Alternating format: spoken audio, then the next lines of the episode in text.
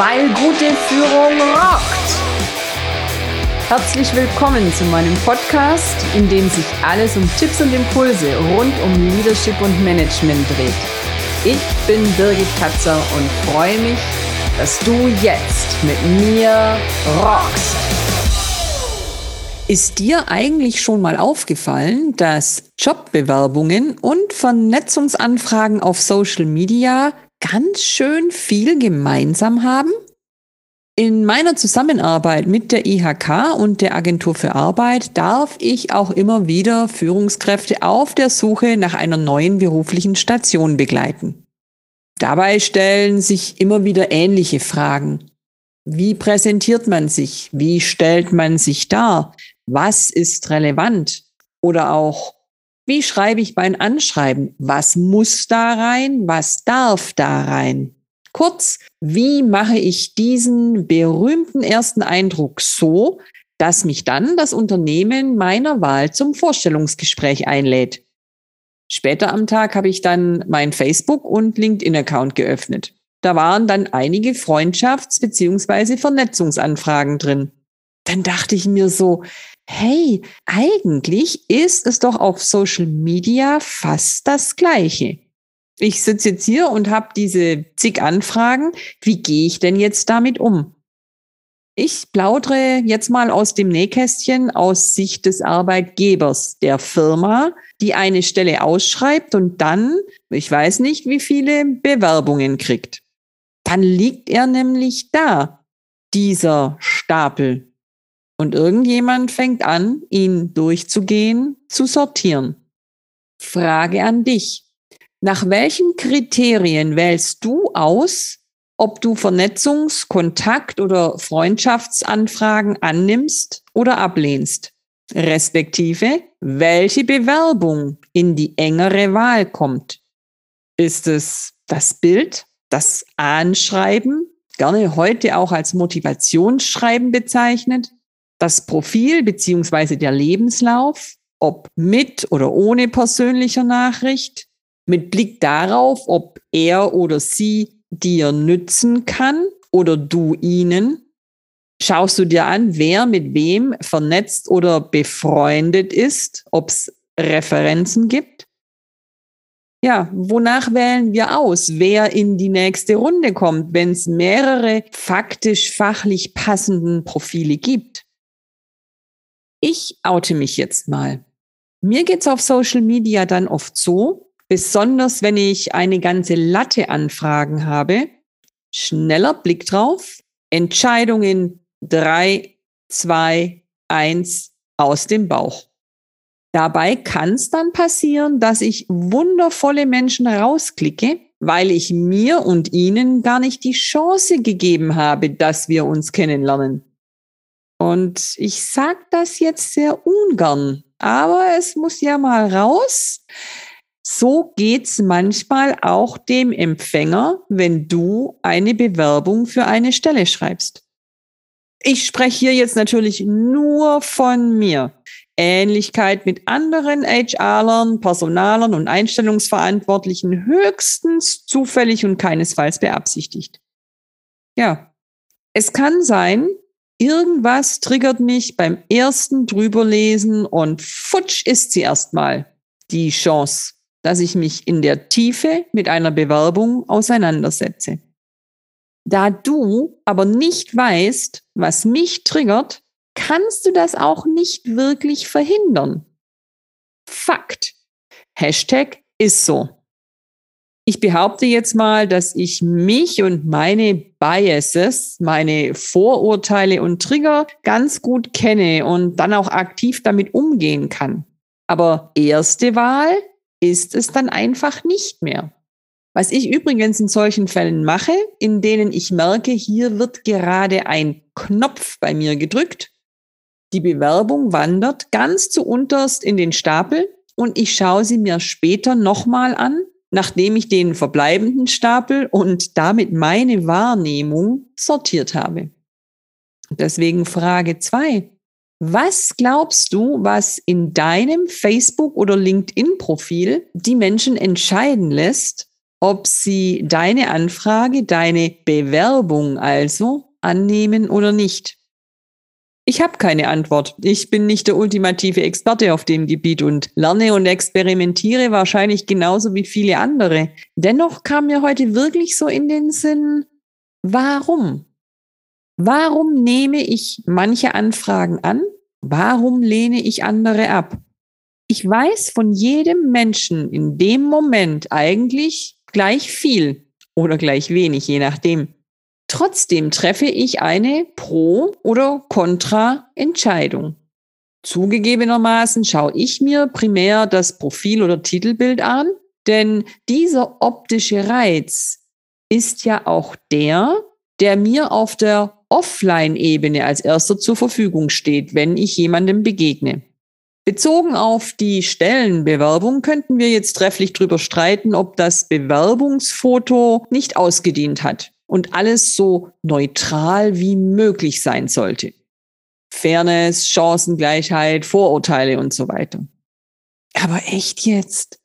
Wir reden über Menschen und nicht über austauschbare Maschinen. Wir sprechen über Beziehungen, denn auch eine Arbeitsbeziehung ist eine Beziehung, häufig sogar eine sehr intensive. Da kann ich die berühmt-berüchtigte Chemie und die unterbewussten Informationssysteme nicht einfach außen vor lassen. Spätestens im Vorstellungsgespräch muss ich mich ja zeigen, respektive zu erkennen geben, und auch den Schritt hätte ich mir oft ersparen können, hätte ich meiner inneren Stimme statt der lebenslauforientierten Vernunft gelauscht, die auf Teufel komm raus versucht hat, neutral und sachlich zu agieren und zu entscheiden. Online schaue ich mir dann die ersten paar Posts der Chronik beziehungsweise der Timeline oder des Feeds an. Spricht mich das Thema, also der Mensch an, oder ist das Thema zwar ansprechend, kommt aber ohne wirkliche Überzeugung daher oder mit einer Interpretation, die einfach überhaupt nicht zu mir passt. Bei der Bewerbung wäre das wohl das Anschreiben oder Motivationsschreiben. Sachlich, inhaltlich korrekt, aber passen Anliegen, Botschaft und Wortwahl zusammen? Mein Tipp hier, Bewerbungsratgeber sind gute Hilfsmittel für den Aufbau des Inhalts und der Form. Aber wähle bitte deine Worte, deine Botschaft, deine Vibes sozusagen. Denn du stehst im Zentrum des Interesses, nicht der Autor des Ratgebers. Es geht um dein Anliegen, dein Angebot, deine ganz persönliche Ausstrahlung. Daher an dieser Stelle die Frage an dich. Was teilst du mit? Was teilen wir bei Facebook, LinkedIn, Xing? Was teilen wir in Social Media generell und was teilen wir über uns? Und was teilen wir zum Beispiel auch in einer Bewerbung? Welche Chance hat der Leser deiner Bewerbung, deines Profils, über dich als Persönlichkeit etwas rauszufinden? Und mal ehrlich, eine Freundschaftsanfrage oder Vernetzungsanfrage auf LinkedIn ist doch auch eigentlich eine Bewerbung, oder? eine Bewerbung darauf, in irgendjemands Inner Circle Einlass zu finden. Jetzt ist es natürlich nicht so wichtig und nicht so drastisch oder dramatisch. Und wenn mir online jemand nicht gefällt, dann fliegt er halt wieder raus aus meiner Liste. Alles gut. Aber ich mache mir selbst da komischerweise unheimlich viele Gedanken drüber, und bei Bewerbungen auf Berufspositionen, die ja für den Bewerber genauso wie für das Unternehmen entscheidende Schritte bedeuten, noch viel mehr. Ich überlege immer, tue ich jemand Unrecht, wenn ich die Anfrage nicht annehme? Respektive, wenn ich keine Chance für ein persönliches Vorstellungsgespräch einräume. Aber am Ende entscheide ich. Selbstverständlich bei Vorliegen vergleichbarer Eignung doch irgendwie intuitiv. Denn das ist nun mal auch ein zentraler Aspekt von Leadership. Entscheidungen treffen. Wie gesagt, vielleicht verpasse ich online einen Haufen tolle Menschen oder offline den letzten Endes perfekten Kandidaten. Kann passieren. Aber raus aus meiner Haut kann ich eben nicht. Du etwa? Wenn du die Person bist, die vor dem Bewerbungsstapel sitzt und entscheidet, wer in den Recall sozusagen kommt, weißt du ganz genau, warum du wie entscheidest? Reflektiert, bewusst und aktiv intuitiv?